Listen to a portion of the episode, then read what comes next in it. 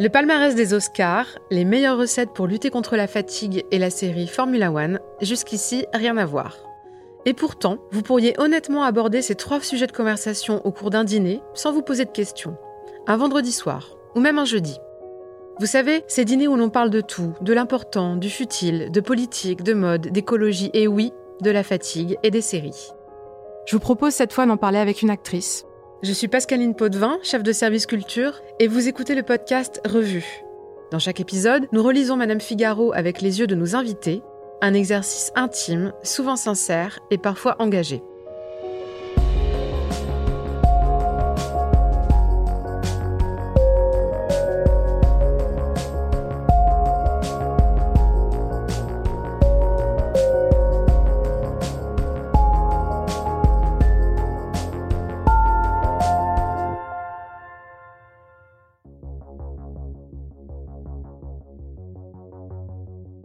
Aujourd'hui, je reçois une comédienne qui ne cesse de nous étonner, de nous surprendre, de nous happer. Depuis qu'on l'a découverte en Miss Météo spirituelle et impertinente sur Canal Plus il y a 15 ans, elle a enchaîné les rôles au cinéma, nous offrant à chaque fois de nouveaux visages, de la très solaire fille de Monaco à la jeune divorcée de Sous le même toit, en passant par la frondeuse Adèle Blanc-Sec. Mais celui qui nous a marqué ces dernières années, c'est le visage grave de Chloé Antowska dans la série Hippocrate. Une interne en médecine brillante et perfectionniste, dont l'extrême courage et la dévotion à son métier doivent se mesurer aux blessures intimes, à ses failles et à ses secrets.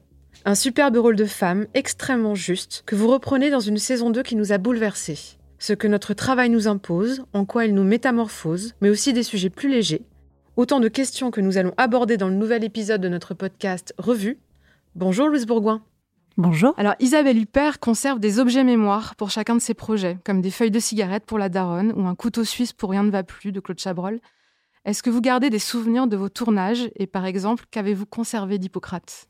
Ah, c'est drôle, moi c'est l'inverse. Je garde rien mais je donne. S'il m'arrive quelque chose, je suis contente qu'il reste un petit truc de moi chez les gens, alors je fais plein de dessins. Donc souvent, euh, entre les prises, pour me détendre, euh, je dessine, parce qu'il y a beaucoup d'attentes sur les tournages. Donc l'équipe d'Hippocrate possède comme ça plein de dessins. ouais, ouais. Je sais pas si c'est vraiment un cadeau, mais j'aime bien laisser un petit souvenir. Thomas Lilti, le réalisateur de la série, nous a déclaré que ce qui faisait de lui un féministe, c'était que ses héroïnes étaient des femmes courageuses. Et vous, qu'est-ce qui vous a demandé du courage récemment? En fait, en 2020, j'étais fière d'avoir pu concilier euh, la naissance de mon fils et puis euh, le tournage de cette saison 2 que j'attendais tellement impatiemment. Je, suis très amoureuse de mon personnage de Chloé Antowska. J'admire beaucoup euh, la femme que je joue parce qu'elle a, elle a une force comme ça que je n'ai pas. Et puis la façon de filmer de Thomas accompagne beaucoup notre jeu. Il a une mise en scène qui est très à l'écoute de ses acteurs. Il y a quelque chose comme ça qui se, il y a une sorte de symbiose vraiment très forte pour nous tous. Et donc, euh, voulant un deuxième enfant, je voulais réussir à conjuguer les deux et finalement, ça s'est, ça s'est produit.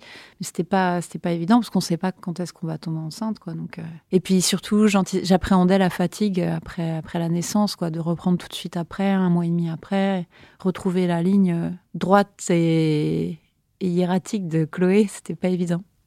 Vous avez le sentiment d'avoir réussi? Ouais, j'étais, j'étais, bah, j'étais contente que les deux fonctionnent, quoi, qu'il n'y ait pas de problème, euh, ni pour l'un ni pour l'autre.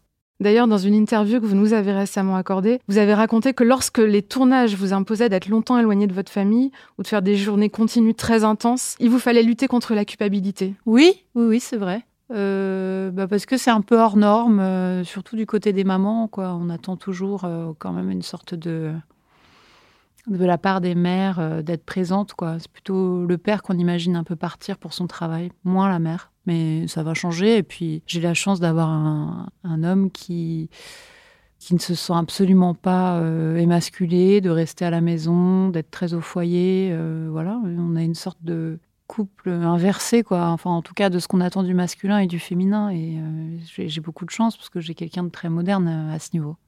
Je passe totalement à autre chose, mais Isabelle Gianni nous a confié qu'en ce moment, pour se détendre, elle avait besoin de regarder des documentaires sur les animaux sauvages ou adoptés, ou bien des émissions avec l'accent québécois. Vous-même, quelle série ou émission, avec accent québécois ou pas, regardez-vous pour lâcher la pression? J'aimerais tellement répondre le nom d'une émission, mais vraiment, je dessine moi pour lâcher la pression. Donc là, c'est pas très. Ah non, il y a un truc que j'adore de Hortense Bellotte. C'est euh, donc euh, des chroniques. Euh, sur l'art contemporain et l'art en général sur Arte. Elle a une façon de détourner l'histoire de l'art avec énormément d'humour. elle présente voilà donc des chroniques d'histoire de l'art euh, en parlant des tableaux anciens, etc. Mais bah, en se mettant en scène en tant que modèle et en l'abordant avec un regard euh, plutôt queer. Et euh, je la trouve brillante, vraiment brillante. En parlant de moments de joie comme ça aussi, le professeur de psychologie sociale Philippe Gabillet, porte-parole de la Ligue des optimistes de France, conseille de cultiver de petits plaisirs pour conserver sa foi en l'avenir. Que faites-vous pour rester optimiste en ce moment? Mais il a raison sur la notion de petits plaisirs, effectivement à chaque fois que je suis heureuse, euh, je me rends compte que ça n'a rien à voir avec euh, l'argent, rien à voir avec euh, une forme de, réussite ou de, regard extérieur. C'est toujours des petits riens, des petites, je sais pas, entendre la pluie tomber sur le toit ou regarder mes enfants jouer. Enfin, c'est toujours très, très, très, très simple. Pour rester optimiste, je pense au moment où, il y aura plus ces masques et on sera un peu libéré de, cette maladie, je, pense que il y aurait eu un effet un peu cocotte minute avec euh, une sorte de tension puis de résolution. J'ai l'impression que du coup, on sera émerveillé, surpris de tout ce qui tout ce qui se sera créé pendant ce temps-là, ou cette envie de tout d'un coup de faire plus de choses qu'avant, parce que c'est une sorte de grand memento mori. Il y a un truc euh, avec euh, cette maladie qui fait que ben, on a une haute conscience tous de la mort et de, de mortalité, et donc ça a un effet ça rend plus lucide, mais ça donne aussi envie de faire plus de choses. je, le, prends comme ça. Euh, c'est par ce biais que j'y vois euh, quelque chose de positif et un espoir.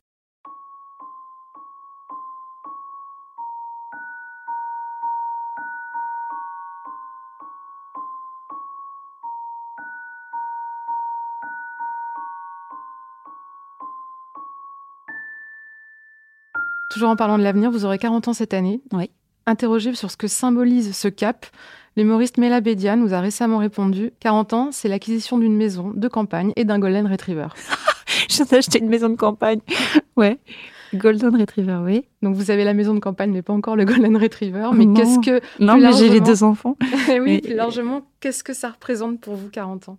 Non, mais comme tout le monde, c'est une sorte d'étape et on a envie d'avoir fait un certain nombre de choses à cette étape. Donc, euh, mais, c'est important d'en avoir parce que ça, stimule. Mais je sens pas ça. Euh, j'ai pas l'impression que c'est un âge canonique, quoi. Je me sens pas vieille. Ça n'a pas été une pression, ça n'a pas été. Euh, non, pas du tout. Non, au contraire, je me sens un peu plus apaisée. Mais bon, là, ça fait tout de suite gros titre de magazine féminin. À 40 ans, je suis plus apaisée. ça me saoule. Je, me saoule moi-même en le disant, mais je. Mais moi, ça fait déjà plusieurs années que je dis que j'ai 40 ans, en fait. Donc, du coup, c'est vrai que. Mais pourquoi vous dites que vous avez 40 ans Je sais pas, parce que pour moi, 38, c'est 40, quoi. Donc, ça fait un peu 2-3 ans que je dis que j'ai 40 ans, alors que j'en ai que 39.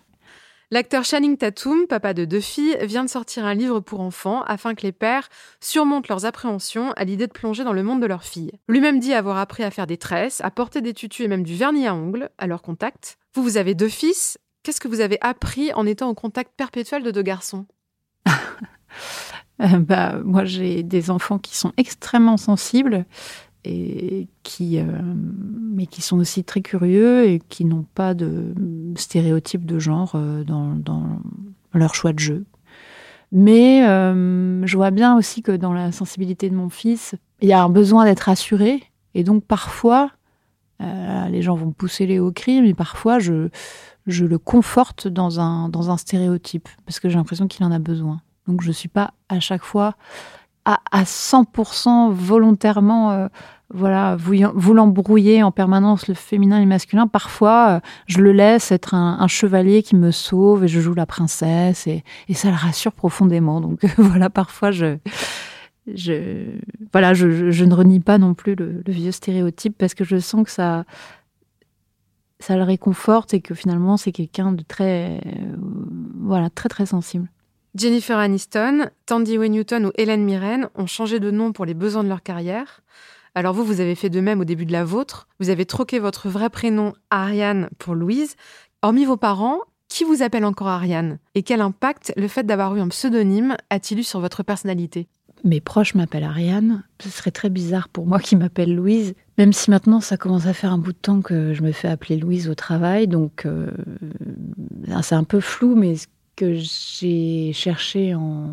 Enfin, ce qui m'a fait plaisir quand on m'a demandé de changer de prénom, parce que c'est pas venu de moi. Au Grand Journal, il y avait Ariane Massenet avec moi qui était chroniqueuse. Il fallait pas deux Ariane. Et donc, on m'a demandé comment je voulais m'appeler. Je trouvais que Louise, c'était très joli. D'ailleurs, si j'avais une fille, je l'aurais appelée Louise. Ça veut dire valeureux au combat, en plus. J'aimais bien ce que ça voulait dire. Et puis, j'adorais le fait que ça ressemble à Louise Bourgoin, à Louise Bourgeois, qui est mon artiste contemporaine préférée, presque. Et, puis le fait de se cacher derrière comme ça un pseudonyme, ça aide beaucoup à... Enfin moi, ça m'a porté, ça m'a permis de d'être beaucoup plus euh, confiante parce que je me sentais un peu cachée, quoi. Très euh, consciente de ce que je donnais à voir, euh, voilà, responsable d'un personnage que je constitue, donc avec possibilité du coup de cacher des choses d'effacer le passé aussi, de repartir à zéro à partir du, moment où on, s'est rebaptisé. C'est, une deuxième naissance, donc c'est aussi euh, effacer ce qu'on n'a pas aimé du passé. Confinement, école à la maison, télétravail, selon plusieurs études, 2020 aura marqué un tournant dans la relation parent-enfant et soudé les familles. En quoi est-ce que ça a changé la relation que vous entretenez avec votre famille à vous? J'étais très chanceuse, moi, de ne pas être en télétravail, contrairement à tous mes voisins, les gens de ma famille. Euh, voilà, c'était pour eux que c'était dur. Moi, j'étais bah, complètement dédiée à mes enfants, puisque j'étais du coup en tournage suspendu. Et donc, euh, j'ai pas essayé de vouloir euh, faire tout à la fois ou, je sais pas, continuer mes projets en parallèle. Je n'ai été que mère et c'était déjà énorme et très difficile, je l'avoue fait de comme ça dans un appartement de trouver des, ressources, euh, des idées, surtout pas céder à la tentation des écrans aussi, c'est difficile parce qu'évidemment on a, on a envie au bout d'un moment, euh, quand on n'a pas d'espace extérieur, etc., de les mettre devant la télévision. C'est quelque chose contre lequel j'ai beaucoup lutté, mais, mais ça a développé beaucoup mon imagination. On a, on a, on a réussi à trouver plein de choses. Euh, j'ai été très aidée, moi, par une émission qui nous a beaucoup structuré nos journées, qui s'appelait La maîtresse part en live. C'est une maîtresse d'école maternelle qui a produit avec son mari une émission euh, comme ça en direct tous les jours à 15h pendant tout le confinement et qui nous disait quoi faire. Donc, fallait, euh, voilà, avec, euh, moi, j'avais donc mon aîné qui était en maternelle, en petite section, et donc elle nous expliquait, voilà, comment aborder les jours de la semaine, les couleurs, etc. Enfin, elle nous a appris à être pédagogique et puis à ne rien oublier et puis elle nous a rappelé ce qu'on était censé apprendre euh, dans cette section, même si c'est une toute petite section. Ça nous a, ça m'a énormément aidé. Et pour finir, Nora Hamzaoui nous a confié que l'un des personnages féminins qui l'avait inspiré était Angela Bauer de la série Madame est servie. Et vous, à quel personnage de fiction vous vous identifiez? Ah Il y en a plein. Euh, bah, Julieta Massina dans Les Nuits de Cabiria de Fellini. C'est un très très beau film. On pense tous à la Strada, mais en fait, je trouve que c'est encore plus beau Les Nuits de Cabiria. Et c'est une femme qui a subi pas mal de déconvenues dans sa vie, puis jusqu'au moment où elle rencontre vraiment la bonne personne, elle lui donne tout, elle lui donne tout, et puis en fait, en fait, euh, c'est juste quelqu'un qui voulait, qui voulait l'arnaquer. Puis elle se retrouve vraiment complètement, elle lui a tout donné, elle a, plus un sou, elle est complètement à la rue.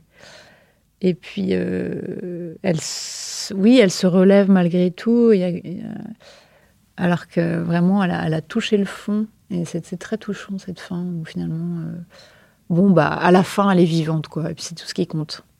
Et puis, j'adore cette actrice. Parce que, bah, justement, euh, elle n'est pas dans la douceur qu'on attend des femmes en général. Elle a quelque chose de très direct, très frontal, un peu clownesque assez insaisissable et c'est vraiment une, de mes références en tant qu'actrice.